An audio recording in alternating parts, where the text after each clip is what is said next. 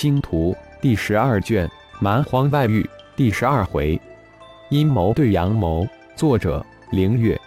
演播：山灵子。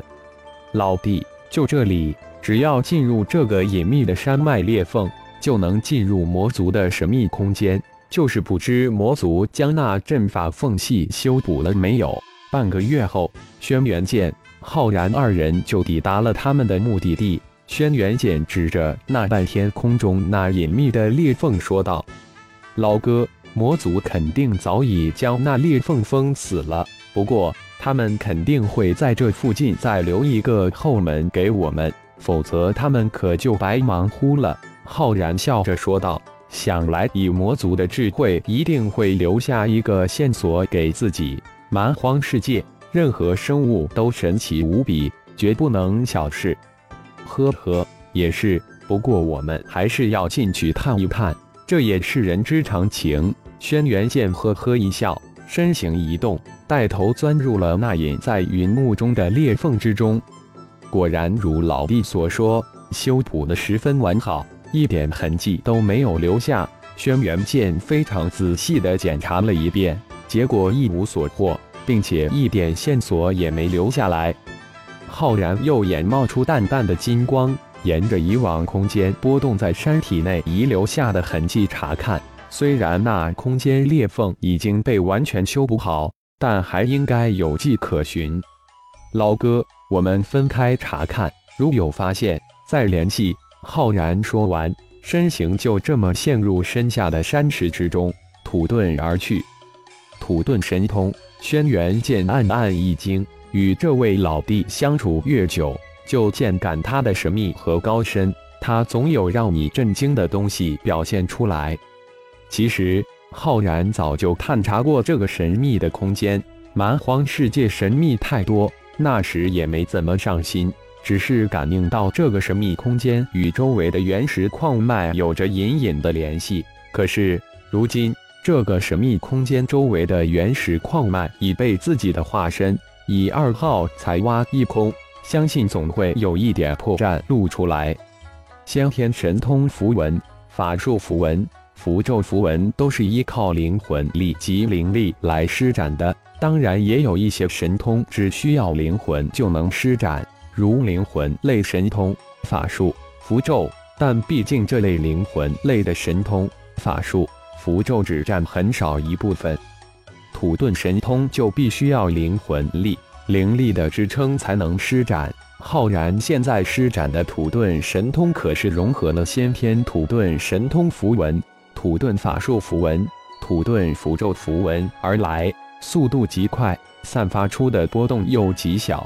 如果灵魂力不超过浩然，绝对无法感应到。施展土遁的浩然围绕这个极大的空间仔细地查看着。特别是对这个原本出现空间裂缝的地方更加仔细的查看。以炼化魔族灵魂中的资料显示，魔族虽然得到这个神秘空间很久，但却没有完全掌握这个神秘空间。既然没有完全掌握这个神秘空间，即便修补了裂缝，绝对达不到浑然天成的那种境界，如同破碎的瓷瓶。无论多么高的修补技术。总达不到完好如初一样的完美。浩然就是要找到这个被修补好的裂缝，火眼金睛就是最好的工具。浩然的双眼放出淡淡的金光，一寸一寸的地方仔细查看起来。神秘空间的能量构造线条在火眼金睛之下无所遁形地展现在浩然的眼前。主人，这个空间构建非常玄奥。不在主人掌握的几种空间构筑之属当中，建议主人将这个空间外层完全查看一遍。一号会通过主人收集的数据进行解析，以完善空间构造之术。突然，一号的声音响起：“嗯，我也正有此意。”浩然的确想要全面的扫描一遍魔族的神秘空间，分为好几层，外层可以储物生活。连接空间内层还能困人，核心层就更厉害了。魔族数万年都没有能破解掉。时间在浩然、轩辕剑两人慢慢的查访之下悄悄而逝。一个月后，浩然收到轩辕剑的传讯，说已经找到另一处魔族留下的空间裂缝，让浩然赶紧过去会合。其实早在半月前，浩然就发现了被修补的空间裂缝，而且在神不知鬼不觉的情况下，唤出小黑、幽冥、冰凤，将修补的裂缝重新撕开，而且还布架了一个幻阵。老哥，我来了。浩然一个瞬移来到轩辕剑的身边，又一个山脉自然裂隙洞穴之中。老弟，魔族似乎对神秘空间的掌控又进一步了，居然布置了一个与上一次差不多的空间裂缝，用心良苦啊！轩辕剑指着自己的发现，笑着说道：“主持引诱我们的魔族之人心智很高，手法几乎不着痕迹。”让人心生敬佩，一番盛情的确让我们难却啊！浩然也笑着回道，心中却突生一计，又说道：“老哥，既然已经找到，我需要再准备一下，三天后在此会合一趟魔族，可好？”“好。”这一个月不眠不休，消耗不小，的确要准备一下。那我们三天后在此会合。轩辕剑毫不迟疑地回答道：“两人商议好后，立即分头行事而去。浩然一是要将整个神秘空间的外部扫描完成，二是要为刚刚冒出来的计划准备一下。算算，大概三天应该可以完成。一天后，浩然完成了整个魔族神秘空间外部的扫描工作，空间解析的工作就交到一号的手中。”遁出的地，浩然再次释放出自己的强大血气，再次引来三头域外凶兽，击杀其中一头，留下太能量值较高的那二头域外凶兽——金杯巨熊、铁翼魔虎。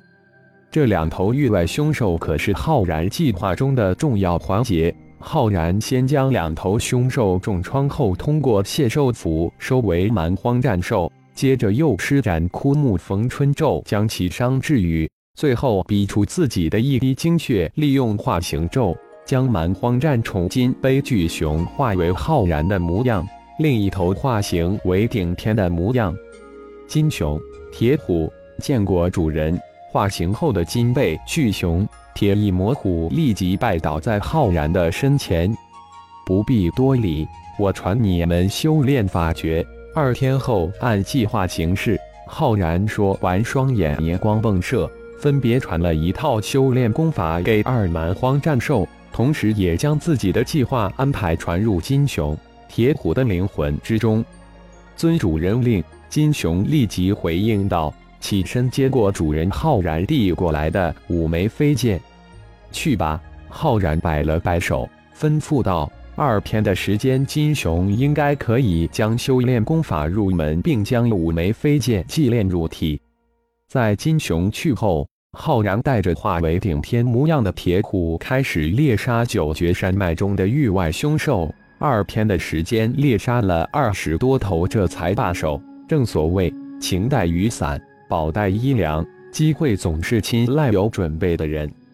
三天的时间一晃即过。金熊在约定的时间准时出现在轩辕剑的面前。虽然轩辕剑感应到这个老弟的变化，但却没在意。老弟是奇人，不可以常人度之。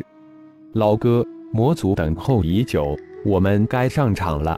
与浩然一模一样的金熊哈哈一笑说道，带头遁入空间裂缝之中。